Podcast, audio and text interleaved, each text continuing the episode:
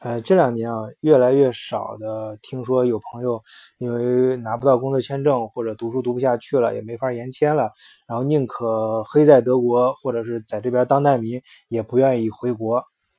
以前呢，我们那时候就，呃，两千年，嗯，比如两千零二零三年，或者甚至零五年以前，啊，就是那时候真的是中国跟德国的那种平常老百姓的生活差距还是比较大的。包括一些社会其他方面的东西，所以导致很多人宁可在德国呃当黑户，也不愿意回国。呃，那个时候我们就听说了，我自己甚至我自己也打听过。那有时候确实是人到呃一定程度会想很多方法啊，也提前自己打听了，有三有四后悔想就是如何在德国当难民。那时候我记得朋友就经常我们就说有两条办办法嘛，就是一是。嗯，咱把护照呃扔了，就是然后装哑巴，别人什么问什么，我这都都都都不说话，反正所以他不知道我来源国在哪儿啊，所以说没办法遣返，这就可以赖在德国。要是要么就是说学朝鲜语啊，就说我是北朝鲜过来的，因为这个是出于人道主义考虑，已经被遣返到遣返国之后会受到非人道待遇啊，这种就是。呃，反正就这两条，呃，这这两条到今天也适用，以至于今天在德国，啊，这两年发生非常可，就用德国有些激进的政党啊说比较可耻的一种现象。就是一些索马里海盗，这是真事啊！就是有十个索马里海盗，其中就是经过审判之后，有六个吧，反正是没没没法回去，或者是没没呃呃，就是审判，嗯，最后结果就是让他们在这边住监狱也好，反正是最后反正就赖在德国，而且还领领着福利啊，在活的还不错，就在汉堡啊。另外还有今天我又看一个新闻，还有一个是以前本拉登的保镖。呃，他当年就是，当时他举出各种各样证据，反正说自己跟本拉登没关系。然后那个时候呢，说，但是呢，考虑到，呃，法院呢又觉得他跟本拉登有关系。反正审判完之后，如果是把他遣返回，呃，原来的国家呢，考虑到他有这样关于他身上有这样的一些，呃，就是大家认为他跟本拉登有关系，所以说会受到呃非人道主义的待遇，就可能被。打死什么的这种，所以说也留在德国当福利啊，就是当成这个福利公民，领领每年每反正嗯嗯每个月能领一千多欧元吧，就是这种福利。呃，反正我至少看媒体上很多照片，活得还不错。呃，说到这儿呢，我当然先插一嘴啊，我这个节目里面没有任何对难民的歧视，因为我自己本身身边也有一些难民朋友，我确实有些打交道比较多。啊，当然这多指的不是数量，就是因为现在也越来越少了。呃，指的是某一段时间啊，由于工作上的原因。我觉得就是反正人家很实在，就是我干什么活，你给我多少钱，这呃不不不不绕，不像有的说这个活明明就是说想多要两块钱，但是啊这那的，但是人家难民很实在，而且呃做事我个人觉得挺踏实的，也比较讲信用。而且我觉得啊，我个人觉得现在的难民可能到人家是选择一种生活方式。有些难民我我熟悉，那在国内生活的不错的，而且也有工作什么的，人家就是想可能到国外换一种生活方式吧。但是由于某些条件，可能没有那种正常出国的那种方法或渠道，哎，那人家选择一种方式。我我个人我对这种没有任何的看法，甚至我觉得一个人。嗯，就是自己追求自己生活方式是，只要人家没有犯法什么的，我觉得是值得鼓励的。而且就话说回来，没咱作为普通老百姓，每个人都是轻的跟沙子一样，就是你你你有时候真的很难选择，你为了生计，有时候为了家庭能多挣点钱什么的，呃，那你你你真的是没有。嗯，我们没真没有必要，非要站到，呃，就是以一些很生硬的这种判断标准，咱就很鲜活老百姓生选择生活，就是还是我常说那句话，你你选你有时候，呃，你你不能选择你自己出生在什么家庭，你不能选择自己出生在什么地方，你甚至不能选择自己工作或者是人生道路的时候那种。呃具体会待在哪个国家哪个地方，但是你可以选择你所在的这个环境里你的生活态度然后你可以选择你面对这些生活中突发的各种各样的困难的这种态度。所以，所以说从这个意义上，我觉得去理解就是不要，嗯，有句话说说一句稍微高大上一点，英雄不问出身，就是我们不要去去通过某个人的身份什么去判定，而是关键是判判定人家，你就说人家现在人家所在这个环境，他是以什么样的态度去面对这些事儿。好，我们拐回来说，就是在德国，嗯，这种。呃，就是我们现在中国人这种选择这种生活方式越来越少了，因为中国现在其实是国内生活已经很不错了。嗯，当然我还是那句话，不不要不要，咱不要扯那些太虚的东西，就实际的物质生活。呃，中国其实当然有很多压力啊，什么太多，那都太多了。太咱不不往外扯，就是实际的生活水平、物质生活水平很多，其实已经超越了德国，而且比德国有意思。所以说现在呃不是那么多人想一直在德国，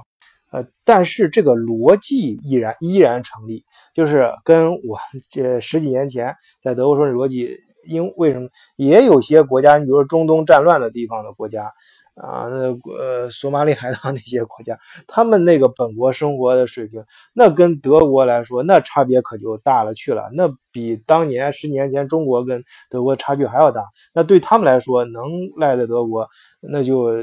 就就就赖德国，总比回回回去强得多吧。就是就是你可以这样想，就是为什么？中国像很多城市里面，有些那个农民工是生活条件很差，依然在城市里面，因为他回山，有些地方的山村是，他他就即使是在大城市里面，呃，是睡简易的木屋啊，或者是甚至于睡呃火车站睡那个露露天的什么那种。呃，反正是是城市的角落里面，黑暗角落里都比他回的原来的家乡好，因为有一些山村里面真的是一点吃的都没有，但是在大城市随便干点啥，每年每天就能挣挣挣点钱，还能吃的不错。有时候，呃，同样的道理是有的。那你一些战乱的国家什么的，他在呃非洲有一些地方，在在在自己国家吃都没吃的，而且整天生命。都无法得到保障，那来到德国当然很舒服啊，在德国，而且有福利，在德国，你你这反正只要就我说那两条嘛，到现在还成立，就只要呃一是找不到你的来源国，不知道你在哪；第二是能判断你回去知道你在哪，但是你那个国家呢，回去之后你会受到人道主义非人道主义待遇，所以从人道主义考虑，德国也得把你留下来。所以呢，这个我就是刚才也说了。这事儿我分两块来看啊，就今天主要是谈的是两点。第一点是，就是我对难民没有任何歧视，就包括他不管用什么，我们用一些什么手段吧，包括一些朋友为了拿到难民身份，因为拿到难民身份之后，你正式难民身份是。德国政府是，你可以住德国政府提供的难民的住宿，吃穿住都不要钱，而且每个月会给你发钱，然后还会给你一些打工的许可啊。这这些呢，呃，对于有些人其实是不错的，比比在国内一般的呃一般城市二三线城市的那些白领挣的还多呢。关键生活也比较没有那么大的压力。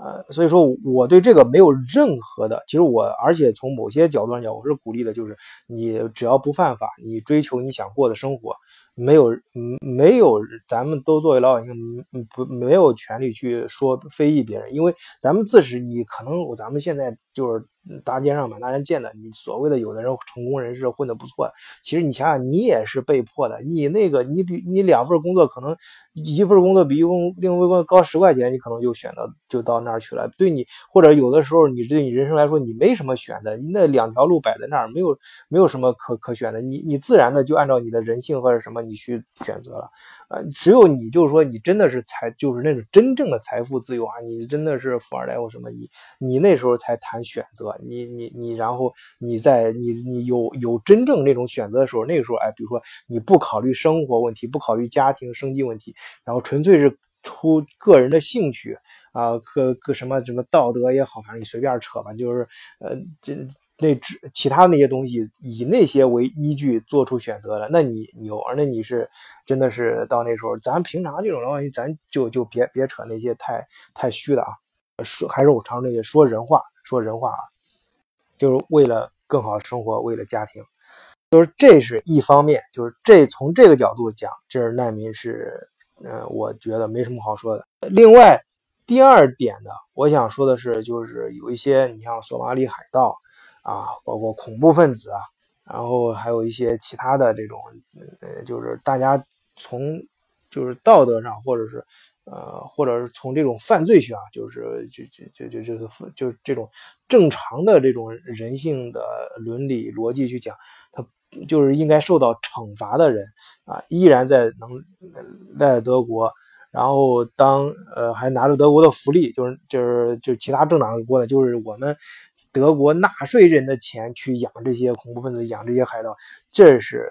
怎么会出现这样滑稽的和可耻的情况呢？这说明什么？这说明德国它是一个极度相信理性的一个国家，它相信自己的理性，但是它这个理，你要知道理性的，在这种理性的法律条文和社会条款，你它都是人造出来的，它